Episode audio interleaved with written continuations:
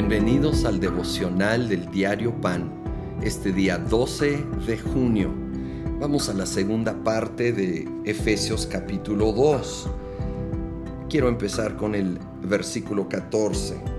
Porque Cristo es nuestra paz, de los dos pueblos ha hecho uno solo, derribando mediante su sacrificio el muro de enemistad que nos separaba, pues anuló la ley con sus mandamientos y requisitos esto lo hizo para crear en sí mismo de los dos pueblos una nueva humanidad al hacer la paz, para reconciliar con Dios a ambos en un solo cuerpo mediante la cruz por la que dio muerte a la enemistad.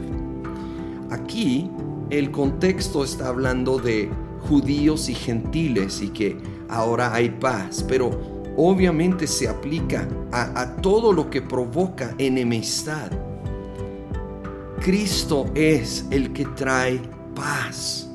Y habla de que Él anuló la ley, ¿sí? Porque Él cumplió la ley. No porque la ley es mala, sino que nosotros somos malos y no la podíamos cumplir jamás. Pero Él la cumplió a nuestro favor. Y entonces eso que nos provocaba y nos mantenía en una condición de enemistad con Dios y entonces el uno con el otro, fue removido. estamos en paz con Dios por medio de Cristo Jesús y ahora por medio de Él podemos estar en paz con los demás.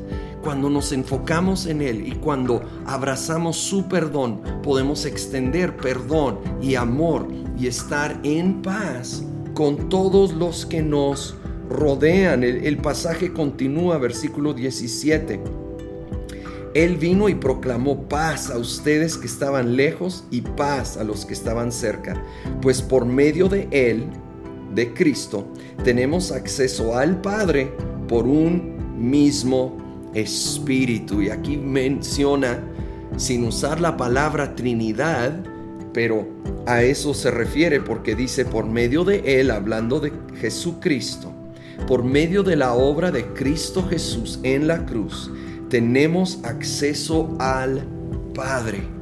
La división, el, la, la cortina fue rasgada que separaba al ser humano del lugar santísimo, de la presencia del Padre, por medio de la obra completa y perfecta hecha por Cristo Jesús, pero aclara que ahora es por un mismo Espíritu, por medio del Espíritu Santo, ahora viviendo y morando en nosotros.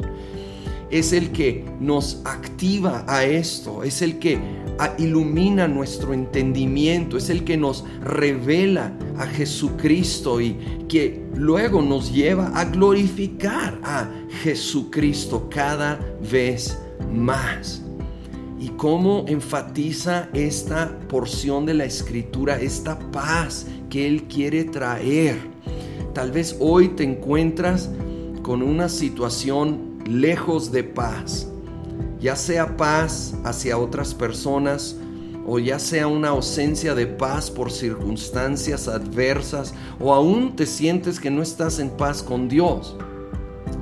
Pues debemos ir a la palabra, no a las emociones, no a las circunstancias ni sentimientos, sino a la verdad de la palabra de Dios, que somos amados, somos aceptados y que por medio de Él tenemos acceso al Padre, porque el Espíritu Santo mora en nosotros y por medio de Él, Él hará que todo obre para bien, para nosotros que somos llamados conforme a su propósito.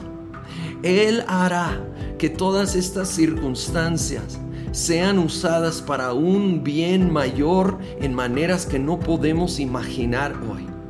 Y Señor, rendimos ante ti esta ausencia de paz, toda lucha, toda prueba, toda intranquilidad incertidumbre.